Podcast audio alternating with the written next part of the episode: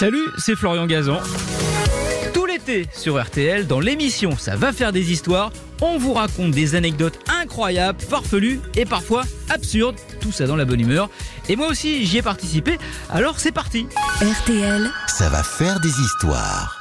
Alors justement, Florian, puisque vous parlez d'odeur, c'est à vous de parler tout court. Parce que là, pas mal les anecdotes sur cette troisième manche. Faut faire mieux et faire la différence. Je vous rappelle que à l'issue de la deuxième manche, c'était Stéphane qui était en tête. Et Parti, moi, je, trois vais, minutes. je vais vous parler de, de Lady Di. Et surtout, je vais vous parler et vous faire découvrir un objet très particulier sans lequel elle ne se déplaçait jamais. Lady Di, un objet, autant vous le dire, qu'il ne faut pas mettre entre toutes les mains. De toute façon, c'est pas là qu'il se met, puisqu'il s'agissait d'un sextoy. Oh non. Eh oui.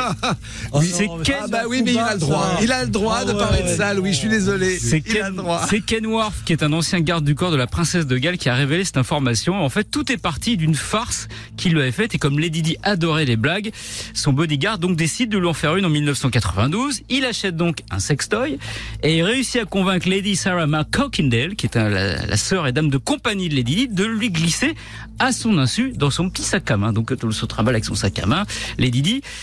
Et le problème, c'est qu'elle va le découvrir au pire moment pour elle. Elle participe à une rencontre avec Paul McCartney et Jacques Chirac. Déjà, on comprend pas l'association. Ça arrive. Bono rencontre les, les chefs d'État. Donc il y a McCartney et Jacques Chirac. Donc là, elle ouvre son sac, et elle découvre le truc. Bon, plus amusée que choquée, elle conserve le sextoy auquel elle donne un petit nom de code. Elle l'appelle le gadget. Mieux, ça devient son porte-bonheur. Et en fait, comme elle est superstitieuse, elle ne part jamais sans son gadget en voyage. Quand elle l'a pas, c'est la panique. Et c'est arrivé une fois.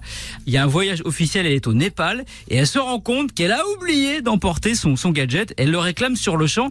Et là, si je puis dire, c'est le branle-bas de combat.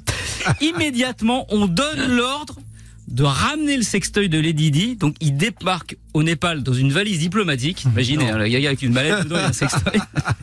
Sauf que là encore, petit souci, euh, le jouet intime est découvert malencontreusement quand euh, des dignitaires britanniques ouvrent la mallette. Là, il y a un gros silence un petit peu gêné.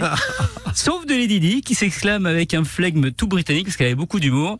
Ah, ça doit être pour moi. Avec, comment on dit en Angleterre, God save non pas the king, mais là, the princess. Voilà. Oh, bien joué. Ah bien ouais, joué. ouais, ouais. Ah, C'est gentiment en dessous de la ceinture, mais On gentiment. m'avait Oh, dit c'est l'élégance. C'est les- tu vois, c'est la classe. Mais ouais, ouais, non, mais on Ah, mais je- comme bon, ça. peut être considéré comme un coup bas de la Ouais, part de Florian. Gazan, mais tout est permis ici, Ah bah oui, dans cette regarde. émission. Il n'y a pas de carré blanc, ça passe encore. Hein, euh, Oui, c'était mignon. C'était mignon, c'était mignon, mais c'est vrai que les Didi, on imagine comme ça la pureté, tout ça, l'élégance, le raffinement. Bon, Elle était un peu coquinette. Hein. ah c'est vrai.